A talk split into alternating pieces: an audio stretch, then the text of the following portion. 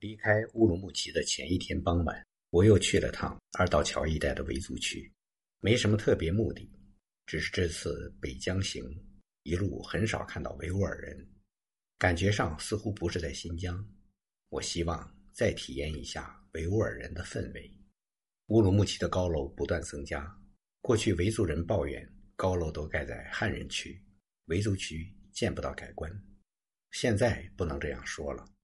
这几年，维族区的写字楼和公寓楼也盖起了一大片，原来的小巷纷纷拆迁，只剩不多的遗迹。新盖的公寓外形带有维吾尔特色，更高的大厦则是银行和机关在使用。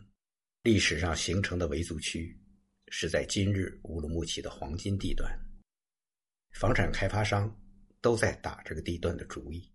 在帮助维族人改善居住条件的名义下，把原本的平房拆掉，让居民集中到公寓楼，空出的地皮可以增值很多。路上有持枪警察和武警列队巡逻，警察是维族，武警是汉族。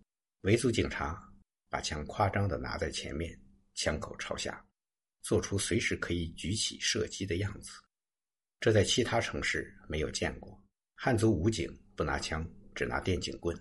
形象上的恶人让维族警察做，也算是一种以夷制夷的方式吧。我在观察警察时，见他们突然迅速地包围了几个维吾尔青年，遵循一套训练过的程序，把几个青年逼在墙边。汉族武警也按程序围成了半圆，面向街面，防备来自其他方向的攻击。维族警察。在半圆内盘问被围的青年，一股恐惧气氛顿时在空气中弥漫。来往的维吾尔人不敢驻足围观，都是边走边回头。也许警察就是为了这个目的，制造恐怖气氛，形成威慑。几个维吾尔青年被盘问一番后，肯定没发现有什么问题，便被放行。青年们脸上都带着仓皇的神色，匆忙离开。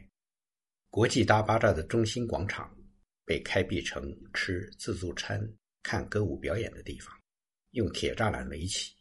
栅栏里面摆满了餐桌，进去每人要交二百一十八元。几百人在里面边进餐边等待表演开始。我仔细看了一圈，坐在里面的除了少数外国游客和个别的维族导游，基本都是汉人，更多的汉人还在陆续的进场。围在栅栏外边等着看歌舞表演的都是当地的少数民族百姓，他们扒住栏杆，从空档往里看，效果固然差，姿势不舒服，却不用花钱。我和栅栏外的维吾尔人站在一起，一个女人把男孩尽量举高，让男孩能看见里面。这场面让人感觉怪诞和心酸。本地人看本民族的歌舞。只能站在这种位置，以这样的方式。